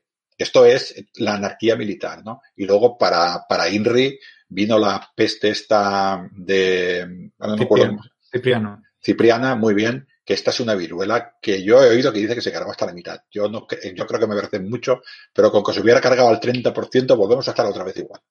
Eh, terrenos y terrenos y terrenos y terrenos sin, eh, sin labrar. Hambres, muertes, debilidad, enfermedades, enfermedades normales que no hacen nada, se llevan a la gente, ¿no? Y mientras tanto, los, eh, de los ilirios eh, peleándose, ¿no? Empieza, es verdad que al final de los ilirios ya alguno, eh, Aureliano y compañía, ya intenta poner un poquitín de paz y luego pues el Dioceclano pues hace unas reformas, tanto militares como reestructura, reestructura el, el imperio y, una de las cosas que creo que es importante a partir de aquí, que, hace él, aparte de picarías y todas estas cosas, ¿no? es lo de la tretarquía, ¿no? El dividir el imperio, yo supongo que su intención sería, eh, al ser, al dividir el imperio entre cuatro, eh, ser más controlable cada zona y actuar eh, más rápido porque hemos dicho que estas tribus bárbaras que estaban allí, ¿no? Intentar a llegar antes, ¿no? Dividió no sé si esto es buena decisión o no, porque has hablado antes de las unidades militares, ¿no? Yo tengo una unidad militar que ya era más pequeña, en vez de 5.400 hombres, ya es de 3.000, y me llega a una zona, a la zona de Occidente, me llega el Augusto y el César, y cojo esa unidad y la divido entre dos, con lo cual ya tengo todavía menos tropas por unidad, ¿no? Bueno, eh, tú eh, que has estudiado esta, esta, esta época, no sé si, hombre, la verdad es que intentó eh, intentó un poquitín eh, aguantar al imperio, pero yo creo que ya estaba muerto. O sea, estaba, porque, porque esta desafección que he dicho no la logró nunca. Y no, y no puedo volver atrás, porque la historia, em, la historia se mueve y te tienes que adaptar a, los nuevos tiempos. Y a diferencia de toda la República y a diferencia de todo el Alto Imperio, eh, no se supieron adaptar a, a, lo que estaba pasando. Ángel, Ángel, ¿es posible que el hecho de querer implantar primero una diarquía con su socio de gobierno y luego una tetrarquía responda un poco más a intentar paliar esa desafección o ese sentimiento de, de, separación, de tener solo un único emperador para gobernar un territorio tan grande, que los territorios de alrededor no se sientan parte del imperio romano. Y tú lo que quieres es tener pues mm, cuatro figuras que sean representantes, que haya más control sobre Oriente, dos en Oriente y dos en Occidente, para que haya un control más eh, estricto, para que la gente se identifique más con sus gobernantes. ¿Tú crees que va un poquito por aquí también la idea de, de, Diocleciano? No, no era mala esta tetrarquía en, un inicio, ¿no? no Su intención, imagino que no era, era de quedarse todo el poder para él, porque si, si tú eres emperador y llegas al poder, te proclaman emperador las tropas, tú lo que no vas a hacer es repartirte el poder con los demás, sino que lo que intentas un poco es, podríamos decir, mm, bueno, mm, repartírtelo con los demás, no ser ambicioso y poder abarcar un poquito más el control, ¿no? No sé si esto te parece como una idea. Sí, sí, a mí, a ver, a mí como, como idea me parece bien, o sea, hacer, hacer el, el, imperio más cercano a, a la, a la, frontera, para que me entiendan, a los limes, ¿no? A los galos, porque allí, a Roma está muchísimo más lejos que, que donde estaba el César, que tenía su ejército. Pero ¿cuál fue la tendencia del, del Augusto? Conseguir más soldados. ¿Cuál fue la tendencia del César? Conseguir más soldados para, para tener más que el anterior, ¿no? ¿Qué pasó con más soldados? Pues más estipendio, más gasto, más alimento, ¿no? Eh, creo que hizo una reforma, eh, Diocleciano hizo una reforma en el campo que fue la primera vez, esto ya de la Edad Media casi, que el campesino quedó clavado en su tierra. Ya no era, era en teoría un hombre libre, pero no podía vender sus tierras porque a su señor, a su terrateniente, le decían cinco años antes eh, lo que tenía que darle al ejército. Claro, un protosiervo me gustaba esta. Sí, sí, sí, un proto medievo, ¿no? Un proto feudal, ¿no? Y, y aquí empezamos, ¿no? Eh, bueno, sí, yo creo que la intención es buena. Yo creo que Diocleciano, eh, quizás por él aguantó un poquitín más el imperio, ¿no? Pero creo que es salvable, porque este desapego y además eh, la, economía, eh, el ejército, vamos a, vamos a ser claros, ¿no? El ejército no es más que reflejo de la sociedad romana. Correcto. Nosotros queremos recomendar desde aquí eh, un podcast que trata muy bien este periodo del Bajo Imperio de Carlos de Miguel, que es el ocaso de Roma, que yo escucho fielmente porque me parece además lo narra súper bien, eh, Carlos de Miguel lo explica muy bien, todo este periodo desde tiempos de los severos hasta, de momento va pues por la tetrarquía, está por la tetrarquía, pero bueno, lleva muchísimos programas, lo podéis escuchar en iVoox, es muy, muy interesante, nos da una visión sobre todo este periodo convulso, sobre toda esta crisis del siglo, eh, podríamos decir, tercero, cuarto y quinto, sobre esta decadencia, y lo, lo, recomiendo pues porque me parece una narración estupenda y podréis entender este periodo de este Bajo Imperio como un periodo eh, muy interesante. A Diocleciano se atribuye también una reestructuración en el ejército, un cambio, y es que se produce una, una modificación, las legiones se reducen, evidentemente, ya lo ha dicho, lo ha dicho Ángel, pero eh, se, crean nuevos tipos de tropas, que esto es importante que conozcáis en este momento, se suelen atribuir a Diocleciano, aunque suelen eh, llegar estas reformas hasta tiempos de Constantino, o sea, hasta varios, eh, varias décadas después, ¿no? En todo este momento del Bajo Imperio, en toda esta tetrarquía, pues se producen, por ejemplo, la creación de las llamadas tropas limitanei, ripenses, las Limitanei y las ripenses eran tropas de frontera, eran eh, más numerosas que el resto, eran eh, tropas que se reclutaban en la misma zona de, Limes y eh, las Limitanei eran de tierra y las ripenses eran aquellas donde había un río que hacía de frontera. Entonces, se dividen las tropas entre las de frontera, las de Limes, y los comitatenses. Los comitatenses serían los ejércitos selectos, los ejércitos de élite que se establecían en el interior de las provincias. Ahora vamos a explicaros eh, un, hecho característico, una diferenciación, una cosa que, es diferente respecto a lo que os hemos dicho antes. El, por qué eh, se establecen ejércitos de frontera limitan ellos o repenses y se establecen tropas eh, acantonadas en el interior. Una cosa muy, muy, podríamos decir, diferente a lo que se estilaba durante el Alto Imperio. Ángel, explícanos, ilústranos, ¿por qué este cambio de concepción? ¿Por qué Diocleciano y sus sucesores establecen este, esta aviación en los ejércitos? Eh, no solo en la estructura, sino en el posicionamiento. Sí, esto es, esto es táctica militar eh, básica, ¿no? Eh, las, yo creo imaginar que en esta época los, los bárbaros lo que hacían era inclusiones no, no tan grandes o no tan potentes, ¿no? Pero ellos se dieron cuenta de que si todo el ejército estaba en, en el Limes, eh, lo o lo paraban en el Limes, o si entraba, ya no, era imparable. Entonces tenías que volver a coger como en el Alto Imperio, lo que pasa es que en el Alto Imperio el ejército era muy potente y no pasaba, ¿no? Pero en esa época ya no lo era tanto. Entonces, una incursión de bárbaros, una vez que pasaba el Limes, se encontraba que no había absolutamente nadie allí.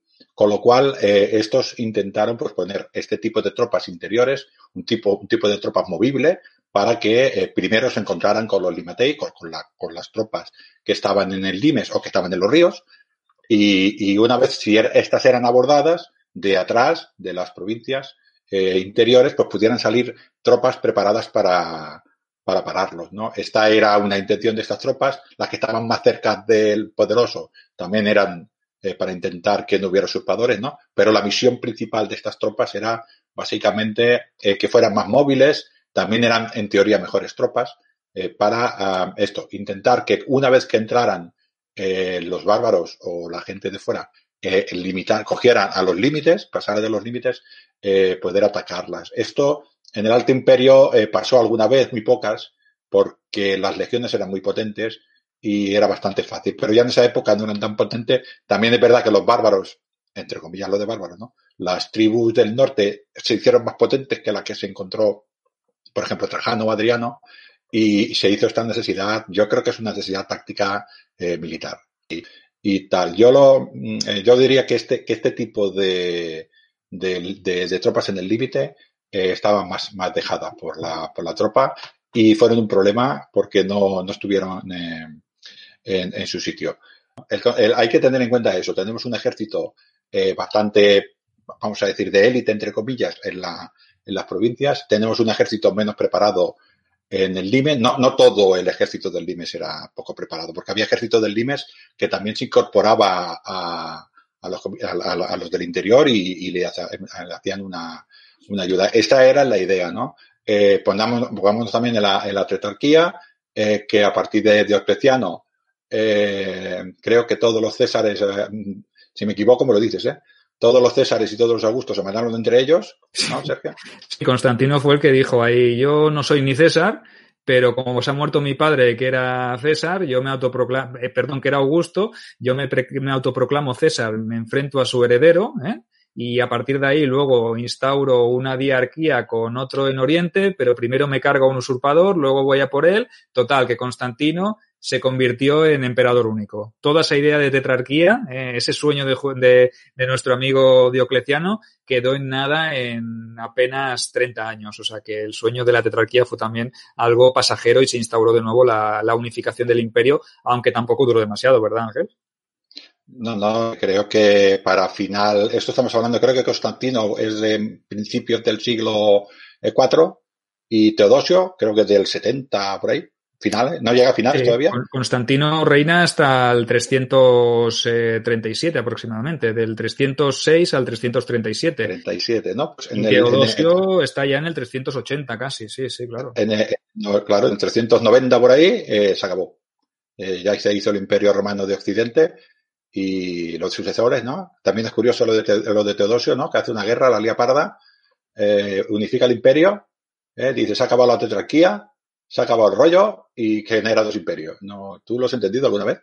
No, claro, es verdad, con lo que le costó a él unificar el imperio, que tuvo que enfrentarse a usurpadores y etcétera, etcétera, heredó ya un imperio que estaba dividido, un, imperio tocado ya de muerte, porque eh, recordad que fue después del desastre de Adrianópolis, de, ese, eh, de esa gran eh, pérdida de, hombres que se perdió casi en esa batalla contra los godos, una tercera parte del ejército de Oriente, ¿no? Entonces, sí que es verdad que se pudo reestructurar, que pudo eh, rehacer fuerzas, lo que pasa que luego tuvo otra guerra civil interna y cuando logró reunificar el imperio en el 397, este buen hombre se nos muere y le deja el imperio a sus dos hijos, a uno la parte de Oriente se la deja a Arcadio y la parte de Occidente a Honorio. Entonces vuelve a dividir el imperio otra vez por si no fuera difícil que estuviera ya eh, unificado, pues imagínate ya si se separan los, los frentes, ¿no? Entonces aquí ya asistimos un poco a un periodo eh, de decadencia total. Este final del siglo IV eh, ya responde a un periodo eh, de desastre y el siglo V ya es el acabose total donde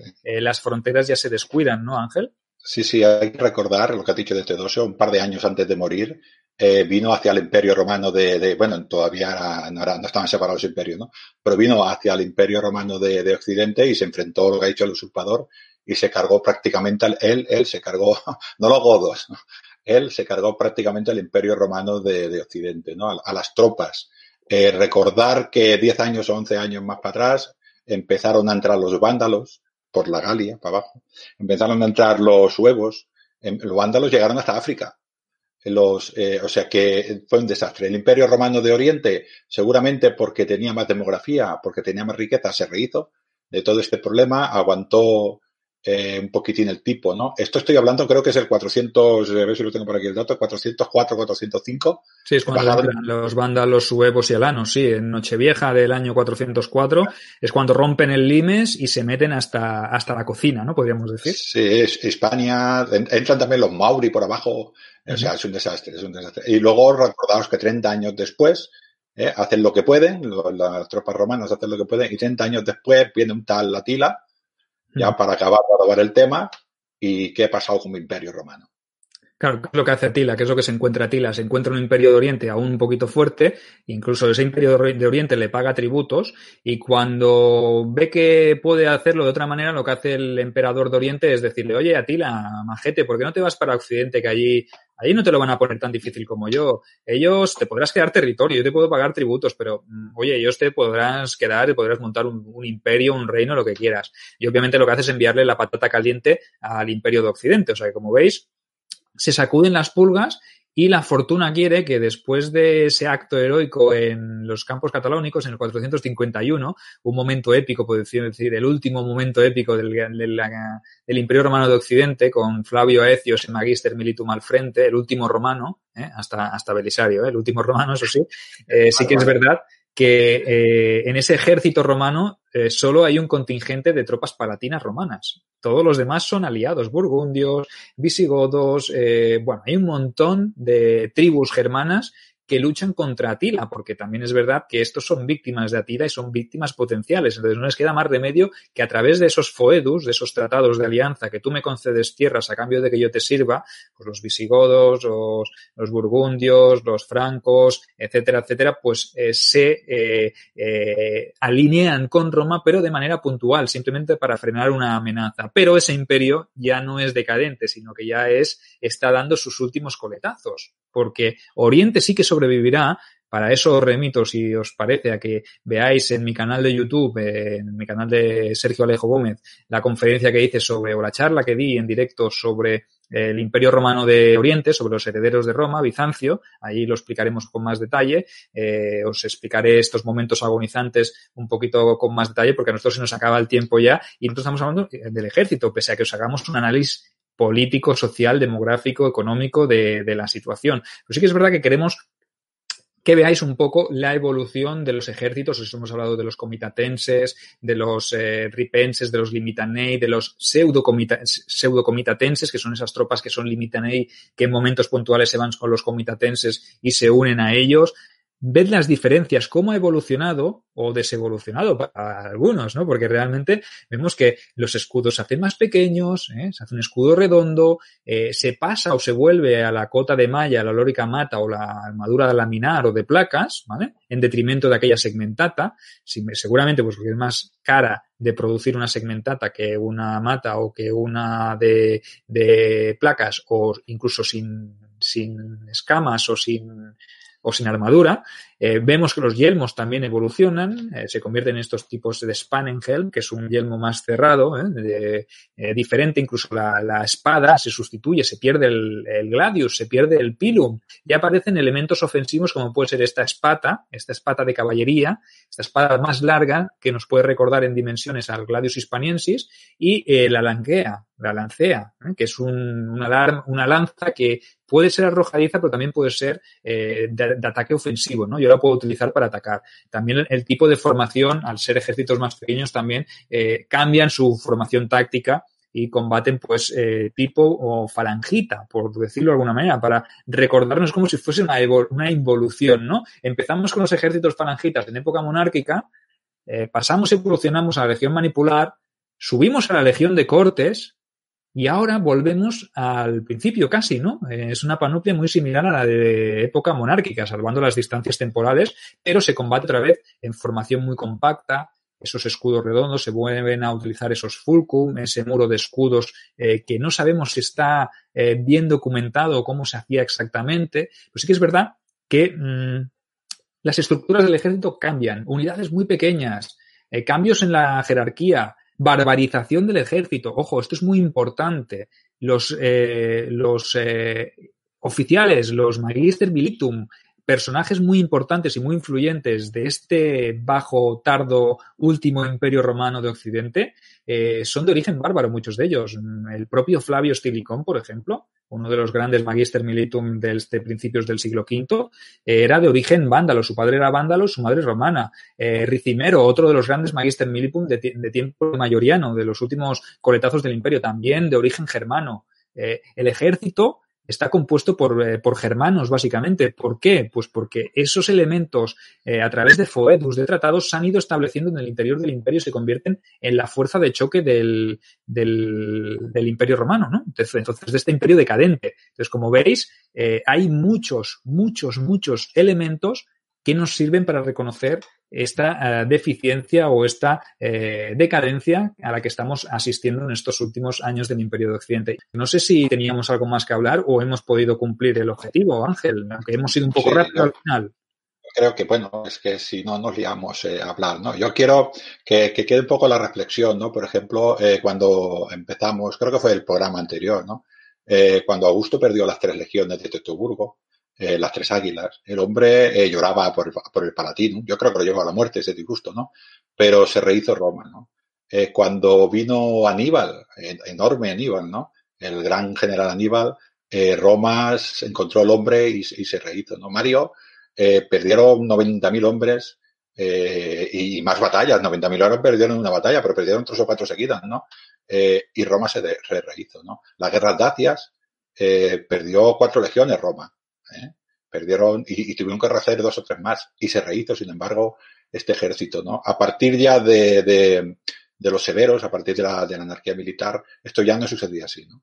Y, y, no, y no se pudo de rehacer, ¿no? La parte oriental, eh, como has dicho, la batalla de, de Adrianápolis, perdió Valente, creo que fue el emperador que murió allí. Correcto. Eh, eh, bueno, pasaron un, apuro, los godos se plantaron allí en, en Constantinopla, Bizancio, como queréis llamar, eh, aguantaron y, y, los godos dijeron, bueno, nos vamos de aquí y podemos. Y se rehizo el imperio y se rehizo eh, el, Pero el, a, a, través de foedus, a través de tratados. Los romanos tuvieron que ceder y asentar a los godos en su territorio para que no les siguieran devastando. O sea que todo es un poco eh, tratados, acuerdos, ya que eh, indican que Roma no era la Roma tan potente como para poder eh, sobrellevar una guerra y derrotar a los godos definitivamente, sino que lo tuvo que asimilar por foedus y, y un poco bajarse los pantalones, ¿no? Sí, sí, me refería que Bizancio fue la que se la que se adaptó bastante bien. Evidentemente, a ver, ya no, ya no estamos en la época eh, del Alto Imperio, estamos en la época, estamos en el siglo V, eh, y a, o a finales del IV, y Bizancio, eh, el Imperio Romano, perdón, perdón, Sergio, el Imperio Romano de, de, de, Oriente se supo rehacer. El Imperio Romano de Occidente no podía ya. No pudo hacer unidad que perdía, unidad que no volvía a crearse. Y como has dicho tú, la batalla más importante eh, contra los unos, pues la, la, la presencia romana es testimonial. Correcto. Eh, sí que es verdad que también la vez que perdía tropas y que perdía unidades era porque también estaba perdiendo recursos, porque perdía eh, territorios, perdía provincias. Y al perder provincias tú no ingresas. Si no ingresas recursos no tienes hombres que movilizar y dependes de esos foedus, de esos tratados con tus eh, bárbaros aliados, que son los que te ceden las tropas, pero que en el fondo lo que les estás cediendo es el control. Y de ahí a la desestructuración total y a que te venga Odoacro y te deponga a Rómulo Augusto, pues va un paso. Y eso es lo que sucedería, ¿no? Que al fin y al cabo la decadencia del Imperio Romano, la caída del Imperio Romano, sucedió en el 476, pero podría haber sucedido en cualquier otro momento si tenemos en cuenta que desde ese final del siglo o esos principios del siglo III, pues ya estaba eh, tocado de muerte y que lo único que fue fue agonizar eh, y sobrevivir eh, tanto como pudo, como, pues como si te vas poniendo tiritas, te vas poniendo tiritas para cortar una herida, pero no la acabas de desinfectar hasta que esa herida, esa herida se infecta y acaba pues eh, comiéndote por dentro. ¿no? Eso es poco lo que le sucedió al Imperio Romano. Evidentemente, no solo fue por este tema, sino que hay muchas causas de las que hemos, hemos hablado, ¿no? Eh, hemos, hemos, hablado de temas sociales, eh, económicos, demográficos, epidem epidemiológicos, o sea que tenemos un montón de temas de los que os hemos querido hablar. Esto se trataba de, de que fuera una evolución del ejército. Hemos hecho una evolución de la historia de Roma a través de su ejército. Hemos visto las diferencias y cómo había modelos tácticos de combate, eh, modelos sociales diferentes, había mmm, estructuración jerárquica diferente, equipamiento diferente. Eh, os hemos tratado de hacer una visión general en dos programas. Es poco, ¿no? Y nos hemos centrado también en aspectos un poco más eh, anecdóticos, sobre personajes concretos, sobre emperadores, sobre eh, conjuras y conspiraciones que sabemos que también, también gustan.